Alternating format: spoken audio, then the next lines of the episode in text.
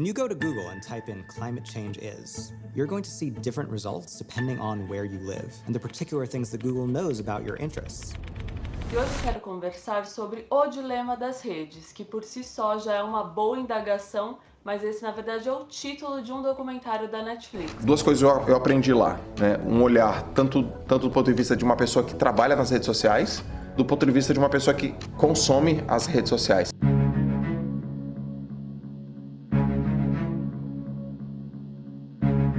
Neste mês de outubro, mais precisamente no dia 6, o Instagram completa 10 anos. O aplicativo tem nada mais nada menos que um bilhão de usuários ativos mensais. E por dia, escutem bem, por dia, o botão de like é clicado cerca de 4,2 bilhões de vezes. Apesar de tantos likes, o aplicativo também foi considerada a mais perigosa rede social da internet, segundo uma pesquisa realizada no Reino Unido, que aponta o Instagram e o mundo paralelo que ele apresenta a partir de seus usuários como gatilho para problemas mentais relacionados à ansiedade, depressão, baixa autoestima, insônia, bullying, só para citar alguns. E o que é pior, o maior alvo são os jovens. Por outro lado, ela pode ser também expressão de empoderamento, de bem-estar, porta para muitos negócios isso não se pode negar. No episódio de hoje do Videarte, vamos conversar sobre como não apenas o Instagram, mas as redes sociais de forma geral têm impactado para o bem e para o mal em questões importantes das relações humanas, seja na polarização de grupos, na disseminação de fake news, discursos de ódio, mas também na alegria dos reencontros e na visibilidade de importantes causas sociais. Eu sou Cíntia Medeiros e junto com Marcos Sampaio, Renata B e PH Santos, a gente coloca hoje o dedo na ferida e a mão na consciência para um papo sobre esse assunto que está no alvo de muitos debates da atualidade e que é responsável por um dos atuais fenômenos de audiência na Netflix, o documentário O Dilema das Redes, que justamente trata sobre como nós viramos verdadeiras marionetes de uma grande indústria da comunicação que parece ter perdido o controle de seus atos, principalmente quando se fala em ética. Olá, meninos! Olá, encerramos por aqui. Eu Muito acho bem, que gente. Eu acho que acabou. Tchau, é, gente. Eu... Foi tudo. Bom, eu particularmente não tenho nada a acrescentar. Dou por encerrado. Todo mundo aqui tem rede social, que eu sei. Hoje, inclusive, eu já andei stalkeando o Marco Sampaio para saber Opa. como foi o primeiro dia de férias dele. Não encontrei nada. Ele é um é, péssimo. Não encontrou.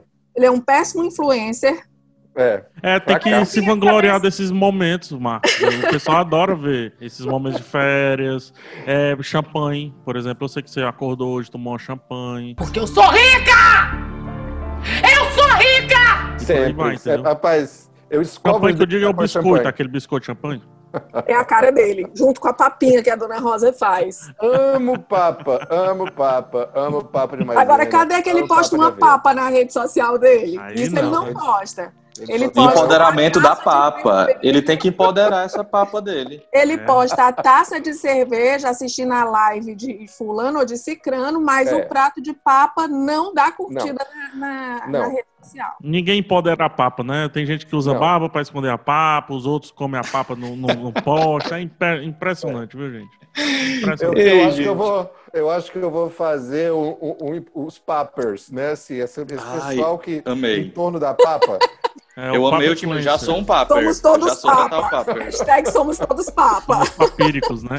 Gente, mas a gente fez aquilo que a gente mais gosta, né? Destruir a linha de pensamento da host.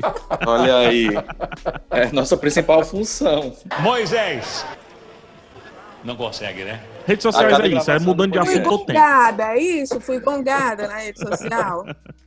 Não, mas você fez um. Você trouxe aí um documentário que, na verdade, se junta com vários outros filmes, até que a gente já indicou aqui, o Rede de Ódio, por exemplo, né? E o documentário realmente escancara que é muito engraçado. É, parece que a gente está no controle, porque nós temos a liberdade de colocar ali nossos pensamentos, teoricamente sem um editor, alguma coisa assim, né? Mas talvez a gente não esteja tão no controle assim, não. A gente esteja mais fazendo um um, um, novo tipo de comportamento de manada sem saber, que é o pior dos casos. Então é um assunto bem interessante é, ver as redes sociais através desse prisma.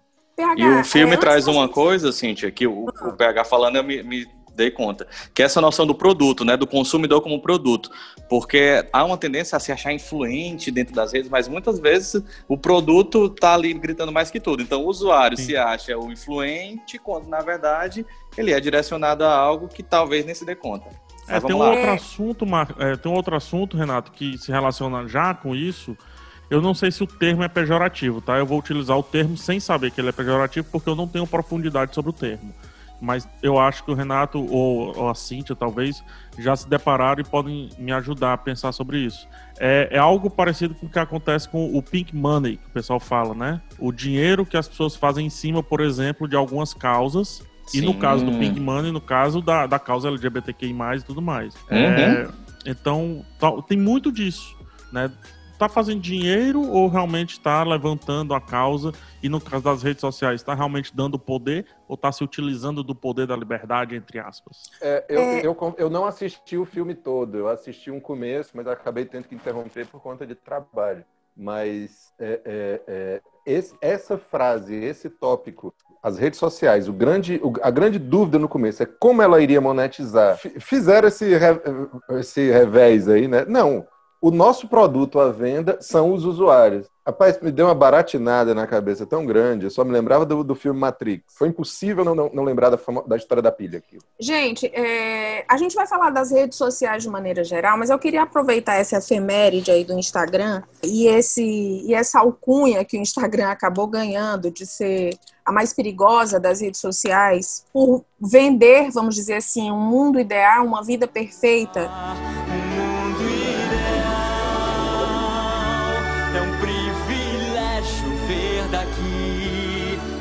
Todo mundo que está se colocando lá, dificilmente alguém coloca uma derrota, né? Todo mundo ali está por cima. É, nessa pandemia, inclusive, eu me senti um pouco atingida por isso, porque eu via posts de pessoas que eu até curto muito, é, fazendo mil coisas na pandemia. Elas conseguiam ler livros, elas conseguiam fazer yoga em casa, elas conseguiam fazer o bolo mais perfeito do mundo, elas testavam receitas, e eu não conseguia fazer nada. Então isso me angustiou. até hoje eu tô para pedir aquele hambúrguer que tu, tu fez.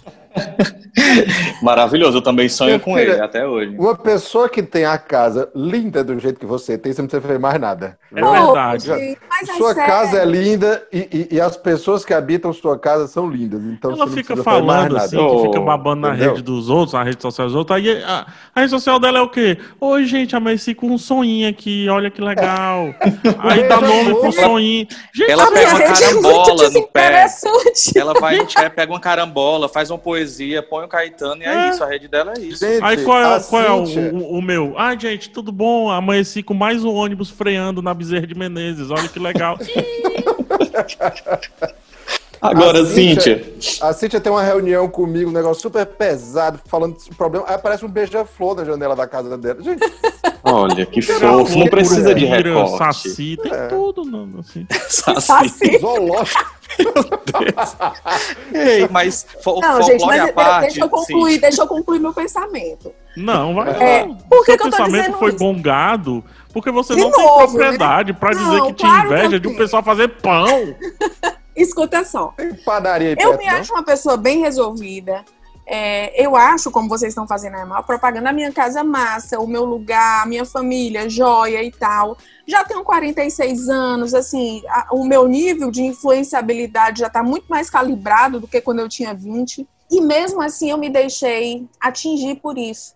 Eu dizer, caramba, o que, é que eu tô fazendo errado? Por que, que eu não tô conseguindo ler um livro é, durante essa pandemia? Eu tô o dia inteiro em casa, mas parece que o meu tempo tá atropelado por um turbilhão de coisas, de novidades, de formas de trabalho diferente, e, e eu não conseguia equalizar isso, né? Então eu fico imaginando de fato, assim, como deve ser baratinador na cabeça é, de um adolescente ou de um jovem ver aquelas, aqueles corpos ideais, aquelas aquelas vidas ideais, assim, ideais entre aspas, né?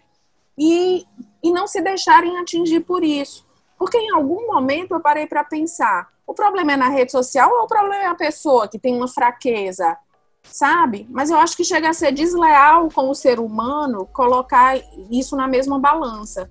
Agora sim, Exatamente. fazer as considerações. Mas, mas, Cíntia, mas é exatamente assim, quando essa responsabilidade recai apenas sobre o usuário, e essa coisa do usuário, tá- voltando um pouquinho para o filme documentário da, documentário da Netflix, eles têm lá uma frase que fala dessa coisa do usuário, esse termo usuário sendo usado para quem usa droga e para quem consome redes sociais, assim. Isso é essa, sensacional. essa ambiguidade do termo usuário.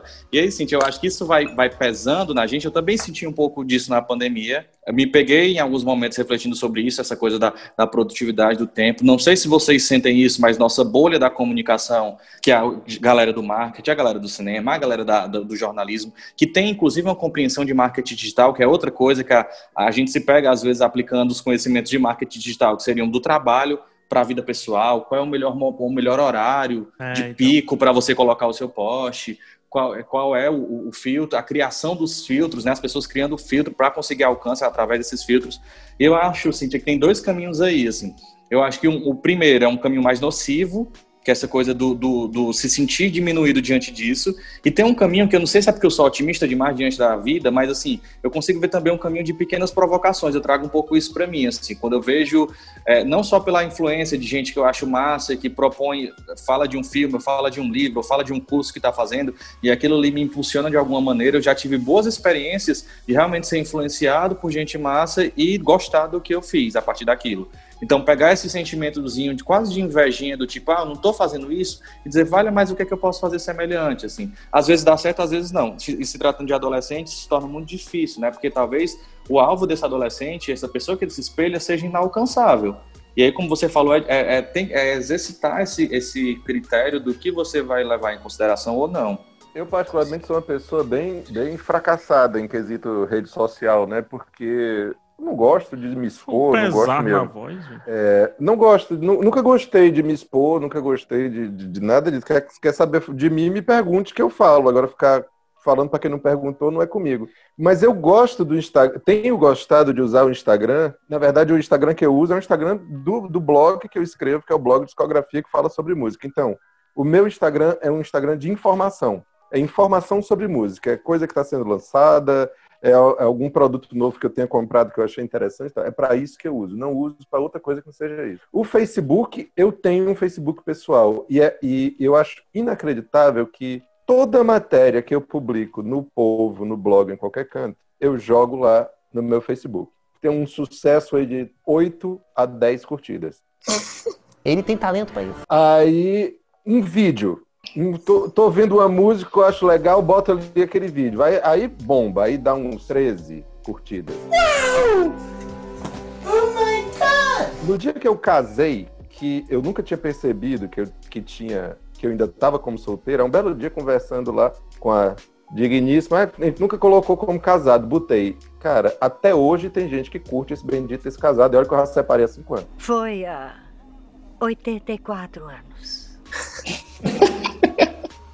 O dia que o meu. No dia dos pais, eu coloquei uma foto. Meu pai, minha mãe, meu irmão ainda não era nascido. Cara, até hoje tem gente curtindo essa foto. Aí eu fico impressionado o quanto o que as pessoas buscam é a intimidade, é a vida pessoal, seja ela real ou não. Então quer dizer, se eu botar, eu tô- se eu botar eu de tênis e fazer um Cooper aqui na praça, a galera vai achar que eu sou a pessoa mais esportista do mundo, mas eu sou um sedentário, eu me esforço muito nesse sedentarismo que eu desenvolvo desde sempre, né? Então, assim, não sei se é real ou não, mas a vida pessoal é o que interessa. Eu acho que isso, inclusive, é muito comum numa- quando você vai falar de, de artistas. É- é- é- são pequenas polêmicas que não vão dar em nada, mas que falam da vida das pessoas e pouco importa qual é o filme que ela está fazendo, qual é a música que ela está lançando. É, é, é isso, é, é um efeito dessas redes sociais onde o que interessa é a vida pessoal das pessoas e menos o que elas de fato estão fazendo. Eu não sei, sabe, Marquinhos? Eu acho que assim, sempre houve o apelo pelo behind Pela the intimidade, scenes. né? É, o behind the scenes, eu diria. É, não à toa as revistas fofoca, né? É. é, já bombam há muito tempo, né? Não, mas eu acho que mais do que do que esse lance da, da fofoca da personalidade. Eu acho que também há um apelo muito grande, e eu não sei se chega até vocês, que é isso que eu tava falando, que é o behind the scenes do produtor. Muita gente que tá nas redes sociais, existe esse público, é um- são produtores de conteúdo, né? É, seja crítico de cinema, no, no meu caso, é, ou então, sei lá, um, um, jogador de esportes, né, esportes eletrônicos, ou alguma coisa parecida. E existe um, um, um, como eu faço aquilo que também interessa a muita gente. E aí eu tô querendo olhar a, a, só um pouquinho a parte do copo do copo cheio, meio cheio, que é no sentido de que a gente tem a possibilidade de entrar em tantos universos através das pessoas que a gente gosta, inclusive, e confia, é, que aí, utilizando o termo, nós nos tornamos influenciados por essas pessoas e muito provavelmente eu não aprenderia a fazer aquilo dali, eu não saberia da existência daquilo dali e morreria vão, sem saber, sem saber daquilo, se não fossem as redes sociais. Eu teria que é, tem um trabalho muito grande de conhecer alguém que conhece, para eu entrar no meio, para interagir, para aí sim eu conseguir fazer uma pergunta. Então, só sendo um pouquinho pragmático com relação a isso, muita gente tem interesse em saber como que de fato um repórter bate uma matéria. É, mas isso é informação, né? Isso não é intimidade. Mas tá lá também. Mas tá lá também. Se esse repórter é, é, é, é casado, se, se ele. Não, se ele... mas aí é o recorte de quem usa. Eu, eu, eu, acho que, que existe um poder que e, esse é o ponto do documentário que é um subtexto interessante. É você tá, leva, tá sendo levado a pensar o que bomba, vou colocar assim nas redes sociais, é esse íntimo. Mas isso não é verdade, Marquinhos. Existe conteúdo também que bomba Muito. nas redes sociais. E é, só que as pessoas, em maioria, são levadas a pensar que não que é a fofoca, que é o, o, o, privado, isso, isso, aquilo, outro, pois existe uma grande roda girando em torno disso e sendo alimentada e alimentando isso. Porém, nós temos que ser inteligentes, nós usuários das redes sociais temos que ser inteligentes e quebrar essa matrix que nos é entregada na primeira porta, nos é entregue na primeira porta. E a gente que tem que explorar as outras portas, porque elas existem. É, o documentário deixa isso um pouco implícito, que é difícil quebrar essa entrada pela porta principal. Mas isso é possível, é isso que eu tô querendo dizer, entendeu? É, inclusive, no documentário, esse, esse olhar um pouco. Assim, filmicamente eu tenho algumas questões com o documentário. Mas, assim, no fim, um em especial é no fim quando ele tenta trazer um, um, pouco desse tom de otimismo em cima da coisa, né? Que há uma outra via, que há uma outra possibilidade. Isso que você diz, PH, de fato, assim, esse consumo do que está por trás é uma coisa que agrega para muita gente e vai além da mera curiosidade se torna conteúdo de trabalho, se torna possibilidade. A gente brinca com essa expressão empoderar, mas é empoderador às vezes saber que fulano de tal consegue gravar um, um, canal no YouTube com isso, com tal é, instrumento de trabalho, você também pode fazer. Existe uma coisa de uma, convo uma convocação a fazer junto.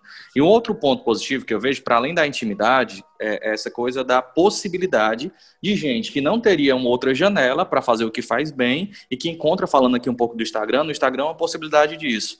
Eu estava mais cedo é, stalkeando o perfil de uma menina chamada Pequena Lô, que é uma pessoa Pequena Lô, é Lohane o nome dela, que é uma, uma, pessoa PCD, com deficiência, ela usa muleta, ela tem uma estatura, uma questão com estatura, e ela tá bombando, assim, tem um milhão e meio de seguidores no Instagram. Pelos vídeos, até que não parece não, mas a maioria das vezes, quando as pessoas me veem pessoalmente, a primeira coisa que fala, nossa, você é pequena mesmo, né?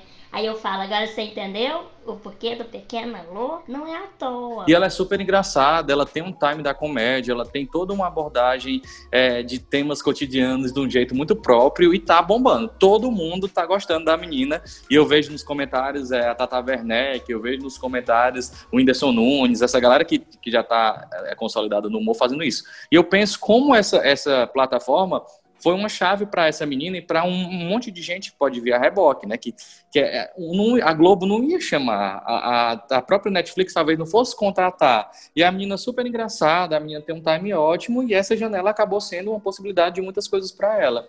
Então, para além da, da, questão da intimidade que bomba, para além da questão do, do behind the scenes que também bomba, Acho massa esse lado da, da, da, possibilidade de gente que, de algum modo, não acessa esses grandes veículos, conseguir ter o seu próprio veículo e fazer a coisa acontecer. Ó, oh, um, deixa eu dar um exemplo, é, porque assim, esse sentimento que o Marquinhos tem com algumas redes, e que acho que muita gente tem com algumas redes, a Cintia sempre me fala sobre isso, que é aquele sentimento de estrangeiro, né? De estar tá num local, mas parece que você não pertence àquele local. Então muita gente entra no Instagram e diz assim, sim, mas o que é que eu faço aqui com esse, com esse negócio? Eu só sou uma pecinha que fica vendo, gerando visualizações para os outros. O que é que eu sou? Não sou produtor, não sei o quê. Ah, enfim, é, eu sinto isso também quando tem redes novas. Foi um, martírio para eu entender o Snapchat. Assim que eu entendi o Snapchat, ele perdeu relevância. O TikTok eu nem me atrevo, gente, eu não consigo. Eu, tô, ó, eu uso internet, eu sou da internet, sou filho desse negócio. Desde 2005 eu tô criando site na internet. Eu não faço a mínima ideia em entender o TikTok. Eu desisti. Eu E também agora- não, não entrei muito nele, não. isso. E agora eu tô no tô estudando muito a Twitch, né, que é uma plataforma de vídeo, mas é uma rede social, construção de sociedade ou de comunidade, é um ecossistema muito firme baseado em live stream. E aí hoje eu estava trabalhando, estava fazendo meu- meus painéis aqui de dados e deixei uma menina lá que estava desenhando. Ela estava desenhando e eu fiquei só ouvindo, sabe? Eu quero saber como é que é esse negócio. Ela disse quatro horas desenhando. E ela fica conversando com o pessoal no chat ali, desenhando coisa e tal. É, beleza, foi quatro horas, foi um, um- um custo grande de eu ficar ali, mas eu aprendi com uma menina de, acho que ela deve ter 18, 19 anos no máximo, é, eu aprendi tanta coisa, cara. Eu gosto de desenhar. E eu aprendi muita coisa. E coisa que eu acho que ela nem sabe que ensinou. Coisas bobas, do tipo, ah, esse lápis eu, eu aponto e quebro a ponta dele pra, pra dar um, um efeito ranhura. Eu, isso é caro. Isso a gente paga um curso pra isso. E tá de graça lá. De graça, entre aspas. né? Sempre tem um preço. Mas tu Gente, entende, Tem um Marquinhos? Existe esse conteúdo, é isso que eu quero Sempre um dizer. preço, Só é. que são portas laterais, é mais difícil de acessar. Sabe uma coisa que às vezes eu me pego. eu- Eu entendi tudo, tudo que vocês disseram e concordo. Agora, olhando pelo ponto de vista do usuário comum, do usuário, acho que como eu, como o Marcos, que não, não tem esse entendimento nem essa dimensão de você, PH, que se diz, cria, né, dessa, dessas ferramentas internéticas, e do E Renato. talvez nem o interesse, né, Cíntia? É, e o Renato, que é um explorador, um stalkeador de primeira, me lembro do- dos tempos que ele estava no Videarte, assim, ele conseguiu várias pautas pra gente, simplesmente a partir do stalkear o que as pessoas andavam fazendo por aí. É, mas a- a- eu já me peguei algumas vezes pensando que sobre a sensação de caso você não esteja na rede, é como se você não estivesse vivendo, é como se você não existisse para o, o mundo de, de grande parte das pessoas. Então, assim, a, a comunicação de eventos, de coisas que estão acontecendo na sua vida, é um prêmio que você conquista, um filho que nasce, uma mudança de emprego, tá tudo registrado ali. É, e se você não está naquela rede social, você não fica sabendo. E em não estando sabendo, você passa a não pertencer àquele meio, você se torna um- ser meio excluído, meio estranho, porque é como se as notícias não chegassem, e as notícias aqui eu falo assim da vida mesmo. Ninguém pega mais um telefone para se ligar para dizer, e aí, como é que tá? Tudo bem? Não, porque teoricamente já tá tudo explícito ali na rede social. E quando você pergunta alguma coisa, "Pô, você não viu? Eu postei. Ou então você posta alguma coisa e várias outras pessoas dizem: Ah, mas eu vi no Face, ei, eu vi no Instagram.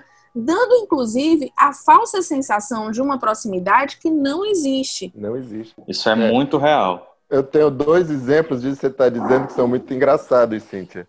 É, uma foi quando uma viagem que eu fiz, a primeira vez que eu fiz uma viagem grande, assim, fui visitar uma amiga na Holanda. Se você Aí- não postou, você não viajou. Mas foi exatamente isso, eu não postei absolutamente nada. Eu não postei nada. Tu foi no Eu sigilo, né? Só no sigilo, ninguém Eu soube, fui- ninguém viu. Por quê? Por que, que eu não faço isso? Porque, Ainda mais pra Amsterdã, é muito misterioso mesmo, viu, Marcos? Eu uso, eu uso minhas redes sociais para informação. Eu uso para compartilhar minhas matérias, para compartilhar informação. Eu não Você uso fez, pra... um, você fez um recorte. É válido Ai. isso? Perfeito. Quando eu voltei, muita gente chegou para mim. Mas tu não disse que ia viajar? Eu disse e fui e viajei. Que mentira! Tu disse que ia viajar? Eu não vi nada. Eu não vi tudo. Tu não viu nada porque tu não foi comigo. tu não viu nada porque tu não foi comigo. Agora pronto. Porque como eu não postei, eu não fui. E outra foi quando o, o meu pai morreu. Eu também não postei nada. Eu não, eu não botei no Facebook uma foto dele e uma despedida. Com a Não. faixa preta, luto. Jamais. Aí, aí, as pessoas que me, que me que, que ficaram sabendo disso depois, a pergunta não era assim, como é que você tá?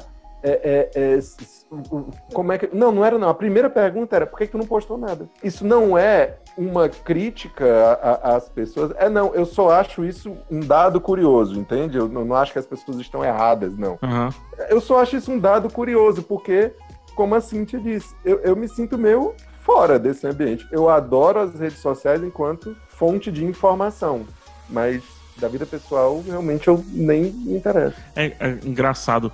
É, eu, eu sou produtor de conteúdo, né? Então eu, eu me forço a estar, por exemplo, no Instagram. Mas se uhum. você for olhar meu Instagram e comparar com de outros produtores de conteúdo, você vai dizer, PH é irrelevante, porque eu posto realmente quando eu tenho que postar e, e nossa, a, a Sara, minha namorada, ela diz: Meu amor, posto, por que, que você não posta? Você não postou nada essa semana. E eu digo: oh, Meu Deus do céu. É verdade. E aí gera uma certa ansiedade, inclusive. Mas deixa eu te dar uma percepção bem legal que eu acho uhum. que vai fazer vocês entenderem por que, que a galera abre tanto o íntimo nas redes sociais. É, eu sou apaixonado por moto. Eu amo moto. Ninguém sabe disso. O pessoal acha que eu, que eu só sei falar, só falo, só vivo cinema. Se você começar a falar sobre moto comigo, eu vou ficar aqui três horas conversando sobre moto. Adoro isso. Meu sonho, meu, meu micro sonho é fazer uma viagem estado a estado de moto. Com a turma, com os amigos, etc. Easy Rider. Easy Rider, exatamente. Eu tenho trilha sonora de moto que eu monto, que eu digo, ah, daqui pro Porto das Dunas, o que é que eu quero ir ouvindo? Looking for adventure and whatever Então eu tenho meio que uma vida. Eu, ninguém sabe disso. O pessoal pensa que pegar é cinema, casa, casa, cinema, cinema, casa, casa, cinema, etc. E aí um dia eu postei uma foto, é, acho que a Cintia até comentou essa foto, ela deve lembrar então. E aí o quarto aberto assim, e aí apareceu, apareceram dois capacetes lá no, na estante. E aí uma, a marca de um dos capacetes entrou em contato comigo e disse: Pô, PH, não sabia que você gostava, não sei o quê. É, manda aí seu endereço, gostaria de te mandar um capacete e tudo mais, vamos fazer um negócio. Isso, isso daqui é, me respondeu muita coisa. Esse ponto que aconteceu comigo me respondeu por que, que a pessoa mostra a manteiga que está fazendo o pão. O, o, o, influenciador considerado grande, certo? O produtor considerado grande. Porque ele se utiliza disso para economizar, para se vangloriar, para ter recebido, para seja o que for. É uma roda que, que gira também, é outra rodinha que gira no meio dos influenciadores que diz: menino, não, não, não publica é, que tu tá usando o iFood, não, por exemplo, ele não tá te pagando nada, não. É, é isso é Entendeu? engraçado, verdade. É. Então tem muito, tem muito disso. E eu acho que essa percepção do capacete, essa história que eu trouxe do capacete, faz vocês entenderem um pouquinho do porquê é meio que viciante você ir abrindo cada vez mais o seu íntimo até chegar no papel higiênico que você usa. Porque até o papel higiênico pode ser business, como chama. Né, pode gerar um negócio para você, seja um patrocínio ou seja um, entre aspas, um job, permuta. um job, um job, exatamente. Um business para um job. E o tá de brinquedo aí de mim, cara. Agora pegar é engraçado isso que você me levou a outra reflexão que muitas vezes essa pessoa que segue, ela também é, precisa encaixotar aquele conteúdo, né? Se você fala muito de cinema, de repente você aparece em cima de uma moto ao som de garupa de Pablo Vittar, as pessoas vão dizer, meu Deus do céu, o que é que está acontecendo com o PH? E aí tem muito essa coisa também de, de encaixotar, que eu acho que lembra um pouco a lógica, a gente falou da TV aqui no episódio passado, lembra um pouco da lógica da TV, que é você direcionar o seu olhar naquela faixa de tempo, naquele espaço, para algo já esperado. E aí o que eu percebo também disso é que as pessoas acabam entrando numa, numa lógica de ser somente aquilo, e aí até as marcas que essa pessoa acaba se associando reflete um pouco disso também. De, do, do, ser somente aquela coisa encaixada, de buscar somente aquele conteúdo. Aí vem as questões psicológicas, né? Lembrando do filme novamente, o filme eu acho que ele trata muito bem é, esse, do Dilema das Redes trata muito bem essa coisa do, do impacto no pessoal, no íntimo. Sim, que a partir do momento sim. que você joga o seu íntimo na tela, você mexe também aqui dentro, né? Você mexe com algumas inseguranças. Se a recepção não é boa, você se questiona daquilo. Se você tem uma mudança de visual e aquilo não é bem aceito, você também se questiona daquilo. E aí a coisa do você encaixotar isso faz também com que a gente vá criando uma dinâmica. Do tipo, eu seguia um menino que ele postava só a vida dele. A gente é só conhecido, a gente nem é amigo, não. A gente fez teatro junto e eu seguia. E de repente ele, ele fez uma página de conteúdos de humor. Ele trocou o perfil dele para conteúdo de humor. E um dia eu vi, eu disse, gente, eu não segui isso, que, que, o que é isso, assim, o que é que tá acontecendo? E o meu primeiro impulso foi deixar de seguir porque eu achei que eu não saberia. Aí eu fui lá, cliquei, descobri quem era a criatura e aí saí comentando, apoiando, aquele bom aquele bom reforço que a gente positivo que a gente dá para a galera. E aí sair comentando, reforçando e enfim, comemorando o conteúdo, mas tem essa lógica, você também, a gente também ali não está querendo ser surpreendido por uma coisa diferente. É, é, o Rafael Montes, que é um escritor que eu acompanho, Sensacional. Publica... Maravilhoso. Bom dia, Verônica. Série. Bom dia, Verônica. Tô, vou assistir, ainda não assisti. e aí o Rafael é, começou a postar com o namorado dele e ele começou a perder seguidores. Perdeu, perdeu seguidores, assim. E aí ele comentando, gente, só porque eu postei com o namorado, a galera tá deixando de seguir, porque acha que esse não é um conteúdo, porque acha que eu só posso falar de cinema, ou de, de, de livro, ou uhum. posso falar de terror, e aí ele não, não tem o direito de postar com o namorado dele. Então, assim, são tantas camadas nessa coisa do íntimo, que até essa lógica do que a gente quer ver se reflete ali de alguma maneira. É, e eu vou dizer mais, olha, tem uma coisa que vai além da percepção do outro, mas também da sua própria percepção em relação a si, e uma auto-enganação. Vou dar um exemplo pessoal. Bom, é, eu ia levantar esse ponto, vai. Em 2017, a minha filha foi fazer um intercâmbio na Irlanda é, e eu viajei para a Irlanda com ela e o, o irmão mais novo, né? Meio que entregá-la lá na, na, na, escola onde ela ia estudar. Eu resolvi passar 10 dias enquanto ela meio que se ambientava para depois eu voltar. Na verdade, eu detestei a experiência de, de ir para. A Irlanda é um país lindo, mas eu fui num período extremamente frio. É, que você queria fazer um passeio num parque e você era congelado pelo vento cortante, porque é uma ilha, porque enfim, eu peguei tempestade de neve nos Estados Unidos, mas nunca senti tanto frio quanto eu senti na Irlanda. Então, a proposta inicial era que, enquanto ela estaria na aula no turno da manhã, eu ficaria passeando, batendo perna com o Pedro é, em Dublin, até encontrá-la depois do almoço e a gente fazer alguma programação juntos. Eu não conseguia sair de casa, foi aterrorizante. Assim, eu não conseguia dosar o aquecedor. É, o Pedro teve uma desidratação, porque no extremo frio é, ele não bebia água e ele começou a vomitar e a ter febre. E assim, um belo dia eu estava conhecendo os hospitais de Dublin. Mas se você entrar no meu Instagram, você vai me ver plena no, no Stephens Green Park, toda bonita de touca, com uma roupa de frio elegantérrima. Bufo, querida! Destrava! Trava na beleza! Eu quero cara de garota! Eu quero close de garota! Garota batendo selfie. Entendeu? Lindíssima. Sempre sorrindo. Fazendo, sempre sorrindo. E depois, quando, depois de um tempo, eu fiz uma autoavaliação e disse, gente, quem olhou minhas fotos achou que eu tava é, ótima. Mas, na verdade, eu tava péssima. Foi uma experiência horrível. Mas eu acho que eu mesmo me enganei porque, enfim, porque eu estava na Irlanda, porque a minha filha estava estudando fora, porque o meu filho Ou mais talvez novo... a gente já naturalizou que esse é um espaço para você ser feliz, né? Exatamente. Então, assim, eu levantei muitas questões. Depois eu fui atrás no meu Twitter, na época que eu entrei no Twitter, hoje está inativo. Eu fiquei pensando, caramba, para que, que eu postava essas besteiras? Sabe? Mas deixa eu te fazer uma pergunta, Cíntia. É, é porque você, você é uma pessoa diferente. O que é que eu digo? Eu já te perguntei, eu vou, não sei se eu posso. É um pouco íntimo. Mas vou, vou falar. Qualquer Vamos coisa corta aí, do, o editor corta, você fala pra ele cortar. Mas algumas vezes eu passei pela Cintia Medeiros e perguntei: Oi, Cintia, tudo bom? Ela, tudo bom. Outras vezes eu passei: Oi, Cintia Medeiros, tudo bom? Ela disse: Mais ou menos. Porém, a convenção que nós temos, eu acho que essa reflexão levou porque você tem essa característica, assim, eu tenho também isso, e outras pessoas, mas é minoria. A característica de que não existe é, o sim óbvio para uma pergunta que não necessariamente é óbvia. Todo mundo responde sim, tudo bem. Mesmo quando não está tudo bem. Eu e as não. redes sociais eu parecem. Eu respondo que tudo é muita coisa para eu dizer que está bem. É porque você você tá em outro em outro é, em outro espectro. Você é um rabugento de plantão. O personagem dele, a persona dele na rede social é rabugento. A PH achei interessantíssima essa tua colocação. Isso me abriu coisa aqui na cabeça bem bem doidas, é, assim, que passam Porque por a isso. rede social é como se fosse um grande simulacro do Oi, tá tudo bem? Uhum. É, e eu sou essa pessoa do tudo bem, diferente da Cíntia, eu sou 100% essa pessoa do tudo bem, assim, que reflete talvez um pouco uma personalidade, às vezes mais, mais expansiva, e aí, assim, eu sou muito essa pessoa. E minha rede social reflete também disso, e é engraçado... É um tudo bemzão. É um tudo benzão. E a Cintia falou disso e eu me peguei pensando que muitas vezes eu já vivi também situações assim, não só em viagens, mas na vida. E eu nem me questionei sobre isso. Talvez eu nem, nem tenha passado por ser tão do tudo bem, nem passou pela minha cabeça que ali eu tinha que sinalizar que talvez não estivesse tão bem.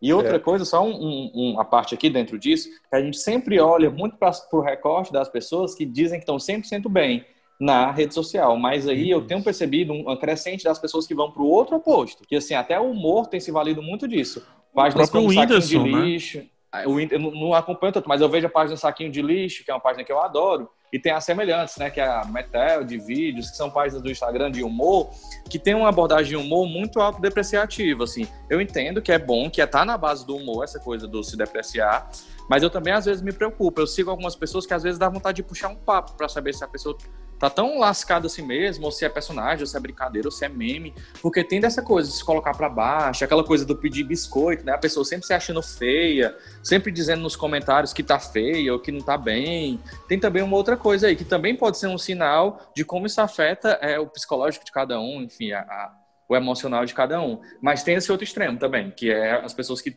têm que estar mal no Instagram. E aí eu vou dar outra percepção e eu queria mais que, que vocês comentassem do que qualquer coisa. Desculpa roubar o host de Cintia Medeiros mais uma vez. Mas é, a rede social, e eu vou falar todas, tá? YouTube, que é uma rede social principalmente para o produtor de conteúdo. YouTube, Instagram, o Twitter é menos, bem menos. É, a Twitch, que eu falei agora, TikTok muito e por aí vai. E dentro do Instagram, o Stories. A rede social, se você for querer jogar o game dela, ela vai te cobrar um preço caro. Ela vai te cobrar a tua paz. Tô lá postando meus vídeos no YouTube, né? Três vídeos por semana, dois, mais ou menos por aí. 50 mil visualizações em média, vou colocar assim. Se eu passar uma semana sem postar, uma semana sem postar, a- o alcance desses vídeos na semana seguinte, quando eu voltar, vai ser menor. Vai cair para 25 mil, 30 mil. E vai gerar aquela ansiedade do: opa, peraí, como assim? Tava 50 mil, nós temos sempre que crescer e crescer e crescer, escalar o Everest, chegar lá em cima e tudo mais. É. Descer, ninguém fala sobre o descer o Everest, que é tão difícil quanto subir, diga de passagem. Então, assim, é, a, a rede social te cobra. Se você postar um stories de manhã e você não postar um outro stories à noite, sua cabecinha, sua bolinha não vai aparecer lá na frente ali, lá no topo das outras, é, dos outros usuários que te seguem. Se você não interagir, não responder a pessoa e tudo mais. Enfim, a rede social ela, ela, ela é um preço muito caro. O que é que isso gera no produtor? Muitas vezes ele fica afeito à bobagem, porque não é todo produtor que tem conteúdo infinito não digo nem conteúdo infinito, que consegue gerar conteúdo sobre qualquer coisa que esteja acontecendo no meio que ele escolheu como recorte, seja política, cinema, seja o que for, ou do mundo. E aí é onde sai a besteira. E aí é onde sai o vacilo. Quando eu vejo na Copa do Mundo o Júlio Cossiello, é, que é produtor de conteúdo no YouTube, etc., mas é um comediante, e obviamente se ele colocar algo sério no Twitter, não vai ter tanta relevância, mas se ele colocar uma piada, vai ter. E aí, por ter a necessidade de estar sempre fazendo uma piada, uma piada atrás de piada, ele fez uma piada horrível sobre o Mbappé no Twitter. Por quê? Porque naquele momento não tinha uma piada. Não existia uma piada, mas ele tinha que fazer a piada porque ele tinha que ser relevante na rede social, porque senão a rede social cobrava o preço da irrelevância e quem tá lá na influência não pode andar do lado da irrelevância. Vocês entenderam? Rapaz, que vocês sim, comentaram sim. Um, um pouco disso, assim. Isso, é isso me cá. lembrou. Ex- Exatamente. Isso é muito, é muito complicado, porque aí, daí é que vem o tal do cancelamento, muitas vezes, né? Que é o caso do Exato. Cossiello e de muitos outros. Que na ânsia de, dar, de dizer algo, assim, algo rápido, a coisa sai rasteira. A própria Anitta, na época da morte da Marielle, que ela disse que não ia se pronunciar, e depois fez um texto super meia-boca, que foi totalmente contra ela, se voltou contra ela, é uma prova disso. Nessa ânsia de geração desse conteúdo para não perder a relevância, é quase aquela coisa que a gente jornalista usa também, de pensar as pautas a partir do que está bombando nos trends, do que está vindo, e aí a partir disso a gente tem que gerar uma pauta, e muitas vezes o jornalismo também cai nessa, de, É de gerar conteúdos rasos, porque é o trend, tem que seguir aquele trend, e a, a, a coisa degringola. Eu lembrei também, você falou do Whindersson, eu lembrei de um caso recente, que quando explodiu a história do possível chifre dele, né, que a Luísa Sonza assumiu o namoro com o Vitão, que é outro cantor, e aí todo mundo começou a correr, o Twitter só falava disso, três dias seguidos, era o único assunto do Twitter, E aí o Whindersson começou a postar também, alguém questionou, dizendo que ele estava se passando, tentando naturalizar esse, essa situação de ter sido deixado por outro cara. Ele falou, gente, mas é por isso que eu sou rico. É por isso que eu consigo monetizar com a internet. Porque se tá todo mundo falando de um assunto, o assunto me envolve diretamente, vocês acham que eu não vou fazer uma piada com isso? Vocês acham que eu não vou surfar nessa onda? Ele interpretou talvez grana, de uma né? maneira. É, ele quer a grana, ele interpretou talvez de uma maneira positiva isso. Mas para muita gente deve ser muito custoso isso, de não conseguir surfar, de ser o assunto negativo. Essa coisa do fale bem ou fale mal, mas falem de mim, eu acho que isso já caiu há muito tempo. Porque a, a, a partir do momento que o fala mal se torna muito grande, as marcas vão embora, os seguidores vão embora. A Pugliese está aí com uma prova disso, né? Se re... tentando se reerguer, mas o impacto foi muito grande. Então, essa coisa de ter de falar sobre. Hein? Foi a Pugliese que fez uma festa no meio da pandemia, no auge, é, ali no pico foi. da pandemia. Tava meio beba, aí falou foda-se a vida. É, foi uma confusão danada, perdeu marcas, é. perdeu seguidores e desativou a conta por um tempo.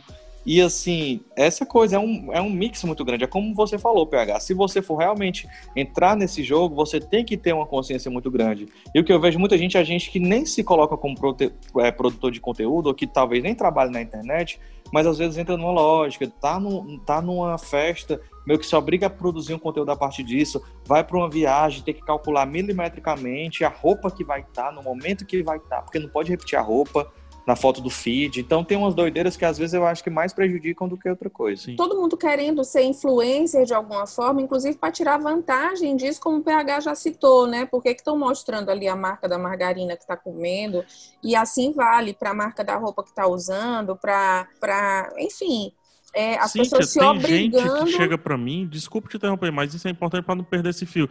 Tem gente que chega para mim e diz assim, ai, pegar, quero, quero tanto ser crítico de cinema, blá, blá, blá. aí eu pergunto, por quê? Aí ele, ah, porque queria que os estúdios me convidassem para ver a gravação. Eu, não, o crítico de cinema não pode fazer isso, vai enviesar. Aí, ai, é. como assim? Não, vai fazer outra coisa.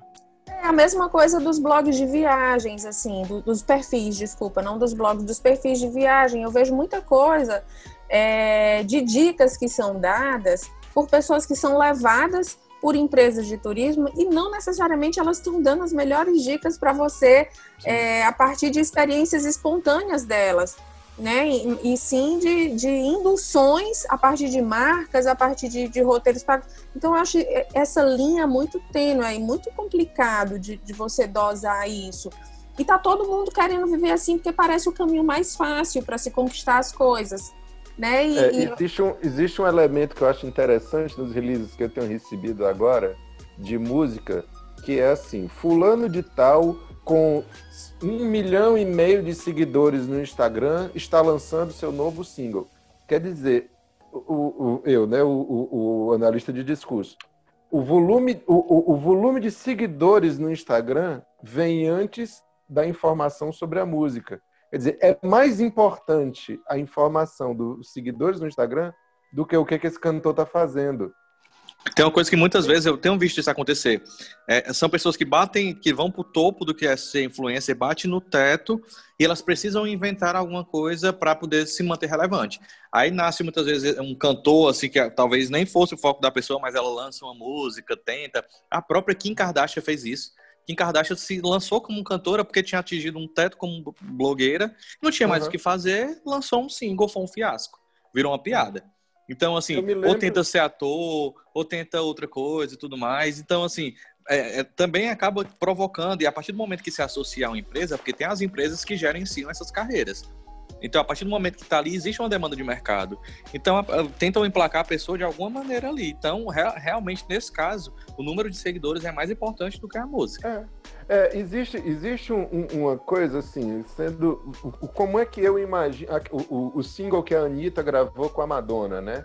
Aí elas vão e tiram uma foto juntas, e obviamente essa foto está entre as mais curtidas do não sei o que e tal gera aí milhões e milhões e milhões de curtidas. Eu fico imaginando. E, e, claro, na foto, elas duas juntas, o rostinho assim, bem pertinho da outra, como se, como se a gente estivesse falando de grandes amigos, né? Muito provavelmente, o que, que eu imagino que aconteceu ali? Madonna, é, no, no segmento dela, é rainha inabalável, ninguém tira, tá ali no posto dela. Mas ela tem uma necessidade de estar tá também se reinventando. O fato dela Exato. Ter, ter a carreira estabelecida não significa que ela não, não fica ultrapassada. Isso passa. Então, assim, ela também tem essa necessidade de se mostrar ativa, de se mostrar viva, de se mostrar curiosa, de se mostrar é, é, é, atualizada. Vamos buscar aqui quem é que está chamando a atenção. Onde? Rede social. Quem é que está chamando a atenção na rede social? Anitta. A Madonna não liga para a Anitta. O empresário da Madonna liga para o empresário da Anitta. Assim, ó, vamos fazer alguma coisa? Vamos. Vamos fazer um single? Vamos. Vamos fazer o seguinte: tá aqui passagem, vem para cá, a gente tira uma foto e volta. Beleza. E é assim que funciona. É business. É Não muito isso, é Relação, Não tem uma relação pessoal. Assim, repito, como é que eu imagino que seja a coisa, né? Eu não, eu não, eu não tava naquela foto, não foi eu que tirei aquela foto. Ai, não, Marcos, eu jurava que tinha sido você. Ah, mas, eu é acho que assim tem muito que eu disso. imagino que a coisa funciona. É business. Assim, não, Mas não será que. Será que Sabe? sempre foi assim, não?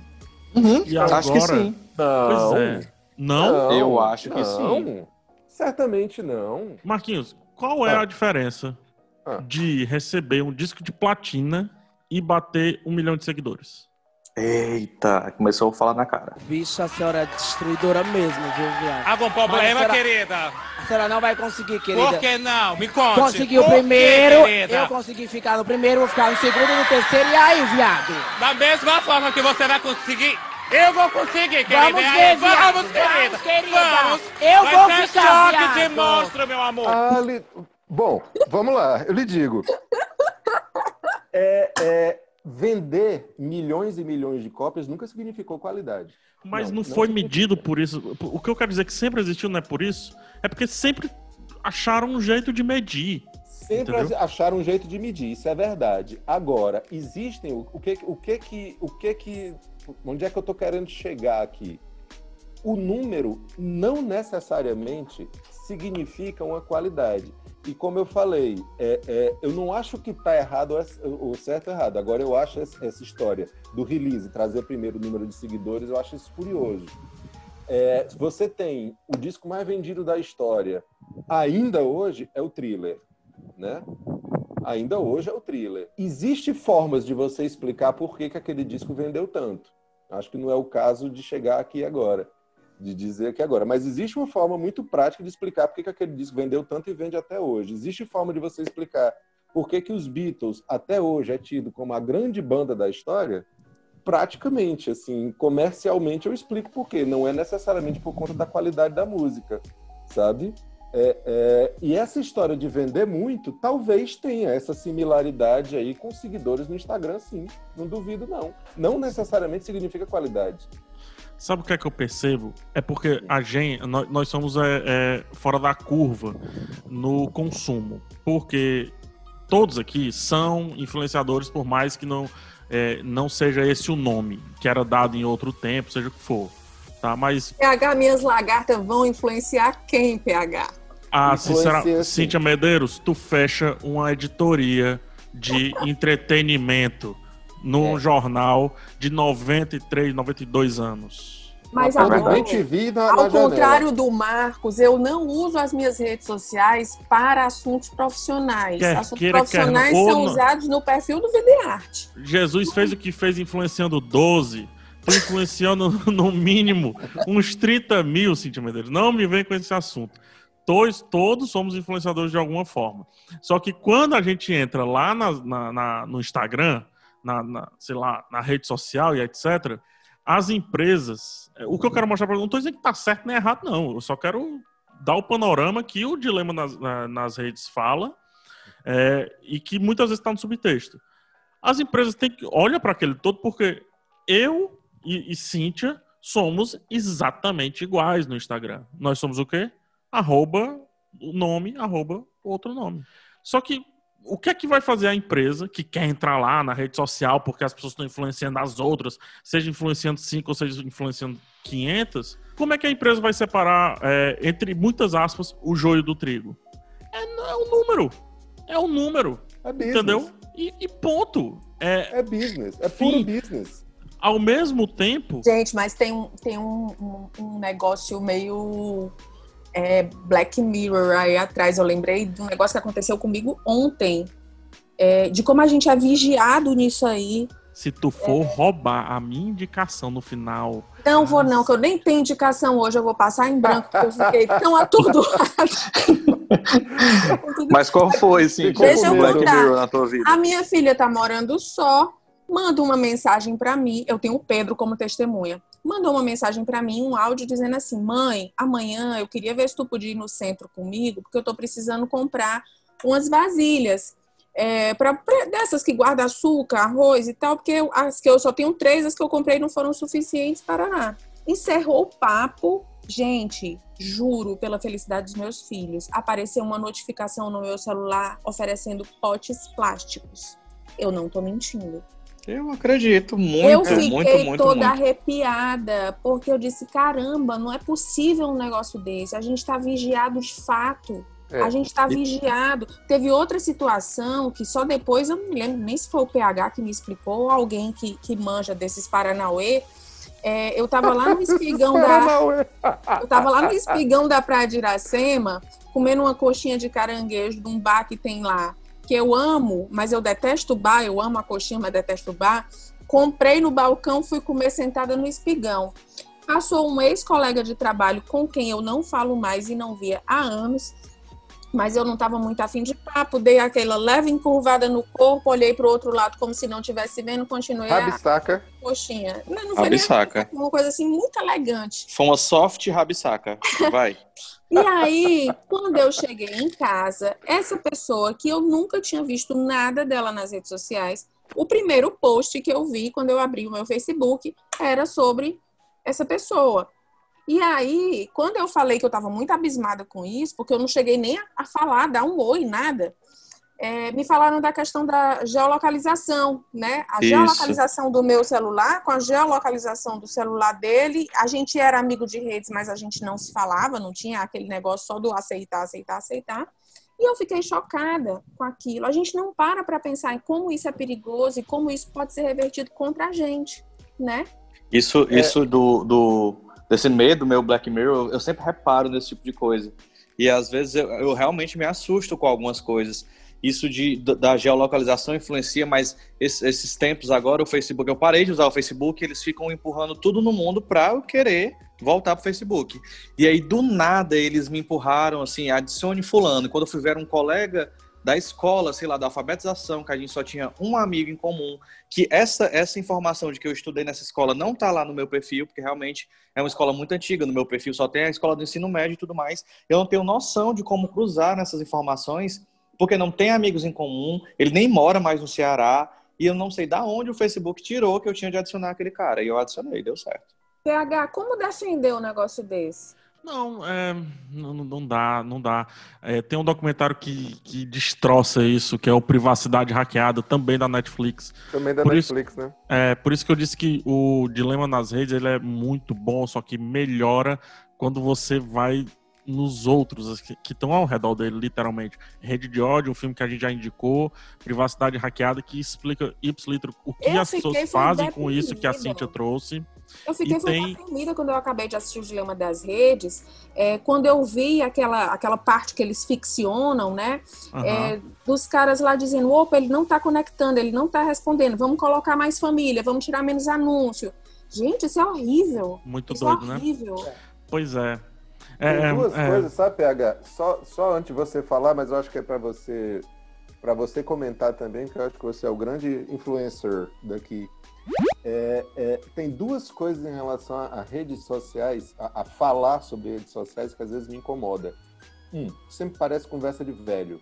Sempre parece assim, que a gente está discutindo isso aqui, mas tudo é besteira, porque as redes sociais estão aí, e ponto, e, e o espaço dela ninguém vai tirar, elas são soberanas, são mais importantes que os seres humanos. Elas estão lá e a gente morre e elas vão ficar. Sempre me parece que isso é uma conversa de velho. É impossível você hoje ter uma vida social, profissional, sem ter rede social. É muito difícil. Eu, eu- é, eu sei de um amigo que trabalhava numa certa empresa e que eu não sei nem se isso ainda existe, talvez vocês possam me dizer melhor, e que ele dizia que ele recebia currículo porque era o jeito, mas porque, era, porque ainda existia, mas para ele ele avaliava as pessoas por rede social E um dia ele demitiu um, um, um, uma pessoa porque ele era um gestor e descobriu que o cara era gay. Como é que pode? Como é que pode eu ter um gestor na minha empresa que é gay? Nossa. E ele falava isso com uma forma tão, tão óbvia, tão óbvia. E eu olhando Menino do assim, céu. Não, gente, Marquinhos já tem uma- uns cinco episódios que eu vejo que tu não tá muito bem de amizade, não, viu, Marquinhos? Eu digo, peraí, gente. E tu que não tem amizade nenhuma? Que não pode sair pra caminho com ninguém? Vamos arranjar um, um, um coach friends pro Marco Sampaio. Um coach de friends não, gente. Para Mas isso friends é- melhor. Isso, isso, não, isso não faz sentido. Assim, o que, que tem Mas, a Marcos, ver uma isso, coisa com a outra? isso é mais comum do que você imagina, sabia? Pois é. E essa coisa, essa coisa da, da avaliação é quase. É, volta um pouco para aquilo que a gente comentou aqui do encaixotar as pessoas. Se a pessoa é abertamente gay, abertamente talvez é, posta com o namorado, fala sobre o assunto, ele é encaixotado num lugar que talvez não seja o, o que a empresa espera de, do gestor, que deve ter, no entender dela, um perfil mais, é, sei lá, mais sério, mais na risca e tudo mais, e aí recai, enfim, no- no- na homofobia. Mas isso é Exato. muito comum, isso é mais comum do que a gente imagina. Realmente, assim, as pessoas estão ali buscando um encaixotamento, e quando se fala das pautas sociais, isso vai para o outro extremo. Quando o Snowden, esse lance do, do papo de velho, né? Não dá pra vencer as redes sociais, lide com isso, não discuta e tudo mais. É, eu tenho uma linha de pensamento muito longa sobre esse, sobre esse Vocês tema. ainda mas- estão falando sobre isso, né? É, então, mas eu- é, é gigante a linha de pensamento, eu vou encurtar bastante. Quando o Snowden vazou as paradas lá dos Estados Unidos, espionar as pessoas, os dados, do, enfim, escutar as pessoas pelo telefone, isso aí que a Cintia falou, teve gente que diz, é pro meu bem, pode usar. Pode, tá aí, pronto, tá aí, pronto. Tem gente, inclusive, eu de certa forma quebrei a Matrix. Isso que a Cintia falou, é, do, do pote de plástico e tal, não tem uma coisa que eu vá comprar online que eu não faça o processo inteiro de compra, chego no carrinho e desisto. Por quê? Porque daqui a dois dias vai vir um, um anúncio para mim com oferta naquilo que eu queria comprar. Sempre, sempre, tênis, qualquer coisa. Sempre acontece. Essa Eu mutreta eu também faço. É, então assim, a gente pode se utilizar também disso, a nosso favor. Como tem gente que diz, "É, eu quero é que mande mesmo, facilita a minha vida e tudo mais. E tem gente que se assusta, eu fico no meio termo. Eu me assusto, mas também tento me utilizar disso. Por fim, e- esse lance do, do rede social não se discute, se discute. Se discute. Tem que E discutir, né? eu coloco muito na conta do produtor o que ele escolhe publicar. Porque o produtor tem a obrigação de enxergar e quebrar a Matrix. A Matrix que eu falo é literalmente essa rede de códigos que gera uma camada social entre produção, rede social e consumidor, digamos assim. O produtor ele tem uma, uma relevância gigante e ele pode e deve mudar o ambiente da rede social na qual ele habita. Ah, PH, isso é impossível. Isso não é impossível. Vamos lá. É, Twitch TV, vou falar de novo dela porque está muito em vigor dos meus estudos. Era uma rede social voltada para jogos, fazer live stream de jogos. As pessoas começaram a utilizar aquilo dali para mostrar desenhando, para mostrar cozinhando, para mostrar várias coisas. Mudou a rede social. A rede social foi lá, enxergou, aderiu e criou categorias para isso, que é just chatting, né? Só conversando, ou então a categoria cozinhando, então a categoria aleatória, tipo de conversa aleatória e tudo mais. Isso foi uma força muito grande que o produtor de conteúdo impôs naquela rede social. E aí, do lado de lá, a rede social não criou um elo avassalador de destruir o conteúdo. Não, disse, esse conteúdo também me interessa, isso é legal. E a rede mudou, a Twitch mudou. É tanto que eu, eu tô para entrar lá, porque hoje eu posso levar meu estilo de gostar de cinema, falar sobre cinema, sobre séries, sobre, enfim, para lá, para dentro de um local que teoricamente não foi feito para mim, enquanto produtor. E PH, são parênteses, eles estão agora investindo em artistas é, alternativos para levar o público MC para lá. Tá Tô achando inclusive. bem legal. O, o, a- o MC do Talar tão, tão, é, contrataram o Jalu para fazer um- uma Sim. sequência de coisas cozinhando. A Tulipa Ruiz também. Então tá um ambiente, eles estão querendo diversificar a coisa. Sim, sim. E quem impôs isso não foi um modelo de negócio da Twitch, não foi. Foi o produtor que foi lá, fincou o pé e disse: Eu vou utilizar isso aqui para outra coisa. Então, o que eu quero dizer é que o produtor de conteúdo, isso é quase que uma carta aberta, eu diria. É, o produtor de conteúdo, ele tem poder. E ele tem poder sobre a plataforma. Então se discute sim. E se discute também com os produtores de conteúdo para que entendam que muitas vezes pensam que estão usando seguidores, mas na verdade estão sendo usados pela plataforma. E eu não posso ser usado. É a nova mais-valia. É a nova mais-valia. De certa forma, o Marx não, não, tinha rede social nem nada, mas ele descreveu muito bem o que é mais-valia, só que você aplica para redes sociais. Quanto que o Instagram não está ganhando comigo, com meu capacetezinho de moto. PH, é engraçado que estudando para gravar esse podcast, eu assisti um youtuber cristão. É um cara que fala, tem um público bem segmentado para a galera evangélica. E aí ele fala falando mal do documentário do dilema, falando que o documentário ele era hipócrita porque a Netflix estava justamente se valendo do que ela mesma faz para criticar e que na verdade aquilo ali era pensado para matar o pequeno produtor de conteúdo do YouTube que talvez não tivesse é, dentro do que se entende como padrão de devassidão, ele usa uma coisa meio assim, que é a galera que não está ali para defender essa, essa, essa, depravação e não sei o quê. E eu fiquei pensando como é, é isso que, que o filme até traz muito bem que é essa coisa do usar e ser usado, tá a favor da plataforma, não dá para negar que, obviamente, o, é, tem uma metalinguagem aí de um filme falando sobre isso dentro de uma plataforma como a Netflix, que também manda notificação pra gente. E lá eles estão dando a dica de não de desativar a notificação, mas a própria Netflix se vale disso também. E aí entra é. uma outra camada, assim. Mas foi engraçado ver esse YouTube fazendo exatamente o que no filme mostra também, no filme Rede de Ódio, que até você falou já hoje, PH, que tem lá aquele cara que é um hater de tudo, que detesta tudo e que acaba cometendo um crime por conta disso. E aí vem as teorias da conspiração, e aí vem todo esse negócio. E esse cara no YouTube falando sobre isso era exatamente isso. É a camada da camada da camada, falando um pouco sobre o que é essa loucura do, do postar, não postar, acreditar, não acreditar. É, eu ouvi críticas em relação ao dilema das redes, em relação à representatividade. E, é, tem ali um extrato de jovens bem-sucedidos, brancos, em maioria homens. Bem-vindo é... ao mundo. não, infelizmente. É. Agora, Cíntia, é, isso até é, é legal você ter falado disso porque eu ia esquecendo. E aí vou até só ler aqui rapidinho para não, que o nosso tempo tá indo. Né? Isso é porque a gente nem falou Sim, de política, né? Exatamente. Isso a gente nem falou do lado político da coisa. Mas exatamente. só indicar então o coletivo Intervozes que fala de comunicação, é, o lema deles é comunicação é direito humano. Lá eles fizeram um post no Instagram, fizeram um post exatamente sobre isso, falando como esse filme ele realmente tem um, o que eles chamam do pacto narcísico da branquitude e o dilema social, que é falar disso, aconselhar sobre isso, refletir sobre isso, mas com um único recorte. Você realmente, é uma coisa que eu até comentei aqui em casa quando a gente estava assistindo, que é isso, que não tem uma pessoa negra falando ali, uma. Tem uma pessoa que não é branca, que é asiática, mas você não, não vê muitas pessoas. Você não vê um, uma mínima outra leitura de vida, e para cada extrato social desse, para cada vivência dessa, o Instagram ganha outra leitura, ganha outra roupagem. Se é um ambiente doentio para menina rica, loira de São Paulo, é ainda mais, pode ser ainda mais difícil para um jovem da, negro da periferia de Fortaleza. Enfim, tem muitas leituras aí, eu indico esse post do coletivo Intervozes sobre esse assunto. Muito bom. É, eu vou aproveitar seu mote aí, Renato, para a gente ir já dando o direcionamento final realmente a gente acabou extrapolando o tempo, porque é um tema que rende muitos desdobramentos e alguns deles muito importantes a gente acabou não entrando, que foi realmente a utilização das redes sociais para disseminação de discursos de ódio, de falsas informações. É, a gente pode até pensar na possibilidade de fazer um episódio mais focado nisso. Agora, de fato, a gente precisa começar aí para o final. Posso considerar que a sua dica já foi o portal Intervozes para a gente correr? Perfeito, perfeito, ótimo, ótimo.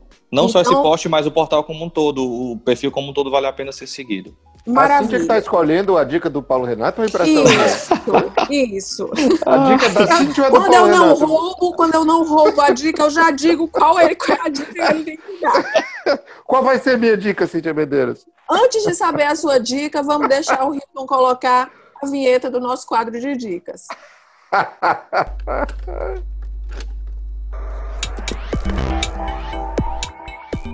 Poucas e boas. Gaiato, né? Muito bem, Marcos Sampaio, é. você está muito bem humorado. Aí vou deixar você dar a sua dica. Ok, minha. Minha dica não tem absolutamente nada a ver com o tema. Eu assisti na semana passada um filme muito bacana chamado Crime em Família, uma história inclusive verídica. Ya tiene una condena previa, dos años en suspenso.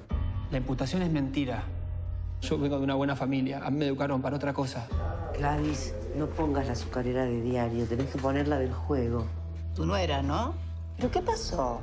É, é, qualquer coisa que eu falar sobre esse filme vai, vai virar spoiler, mas é uma história muito interessante sobre relação de, de mãe e filho, sobre é, é, algumas, alguns checkmates que a vida às vezes nos dá. E acho que não me falha a memória, é um filme, é um filme que passa na Argentina. Eu ia dizer que era espanhol, mas é na Argentina. Muito interessante, foi uma surpresa para mim. Como eu disse, uma história verídica. Crimes de Família. Assistam, tá no Netflix. Já quero, viu? Bem legal. Já quero. PH Santos. É, eu vou indicar o. Eu acho que eu já fiz essa indicação em algum canto, mas eu vou indicar o primeiro episódio da terceira temporada do seriado Black Mirror, que é o episódio chamado Nose Dive. Vai um cookie também? É por conta da casa. Parece incrível.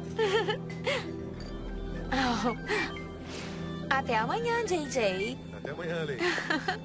oh, eu acabei de ver seu filho com o chapéu de bombeiro. Que lindo! É, ele é uma figura. com a Bryce Dallas Howard. É um episódio que debate muito bem esse lance de redes sociais, só que lá naquela realidade, extrapolado para o o dia a dia, o cotidiano. Então é um episódio que mostra, por exemplo, ela vai comprar uma casa, então ela precisa ter uma pontuação. No caso, a gente discutiu aqui uma discussão boa sobre o número de usuários, lá é uma pontuação que você tem. Como é que você aumenta essa pontuação? Recebendo likes das pessoas. E como é que você diminui? Recebendo dislikes das pessoas, é, dando gorjetas altas, então aumenta a sua pontuação. Quase como aumentar a sua pontuação no Uber, seja você o motorista do Uber, ou seja você o usuário, né? O cliente ali do Uber. Então, se você bate forte a porta do, a porta do carro, você não vai ganhar cinco estrelas. Então, imagine isso para todas as relações dentro da sociedade. É isso que o Nosedive fala e mostra como que uma pessoa surta é, quando não consegue mais é, interagir, viver junto com, com tanto desses likes e dislikes da vida. Eu adoro esse episódio. Tem um personagem lá que ela é meio Marco Sampaio, assim. Lembra, pegar aquela caminhoneira lá bonita, que vive. Sim, a caminhoneira é bonita, que é outsider. É. É uma caminhoneira é, que está é fora do sistema, Marquinhos. É bem legal é, essa percepção. Ela não faz a menor questão de ter uma pontuação boa nem bem lugar magra, nenhum. elegante, bem magra, elegante, super inteligente ela assim, né? Meninos, meninos. Bom, eu não preparei. E a dica da Cíntia é a série Cobra Kai, é uma série que retoma a história do Karate Kid certo? Tantos anos depois, uma série muito bacana. Às vezes ela parece meio fútil, mas ela é muito bacana e ela vai divertir muito vocês. Essa é a dica da Cíntia Medeiros. Ah, o gaiato, esse menino. é, tá o gaiato. Bom, eu não preparei dica para essa semana. Eu confesso que tive uma semana difícil e atordoada, mas me ocorre aqui que o que eu posso indicar é que as pessoas leiam a Mafalda. Se os próceres não hubieran peleado nunca, quem os conheceria? Nadie! Absolutamente nadie! Para ah, celebrar e homenagear o que nos deixou esses Incrível. dias. Que escutem Janis Joplin, incrível Janis Joplin, que neste 4 de outubro morreu e se comemoram 50, se comemoram não porque não se comemora uma morte, mas assim, se completam 50 anos da morte da Janis. É sempre bom ouvir Janis Joplin, visceral como ela é.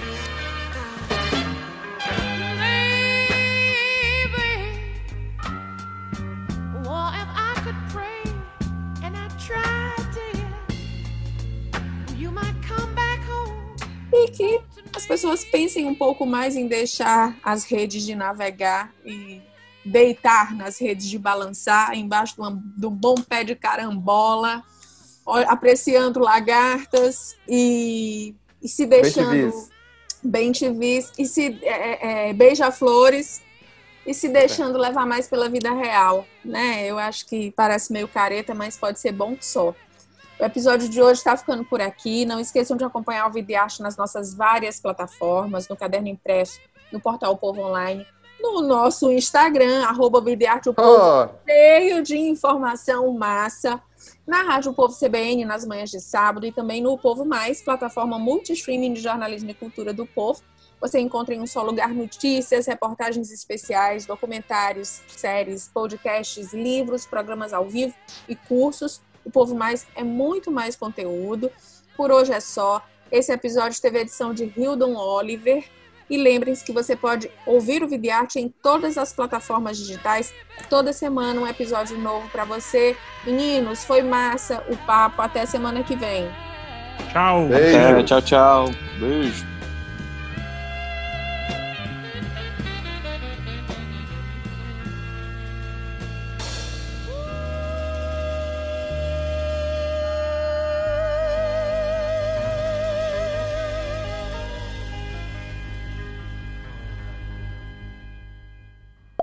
Esse podcast foi editado por Hildon Oliver.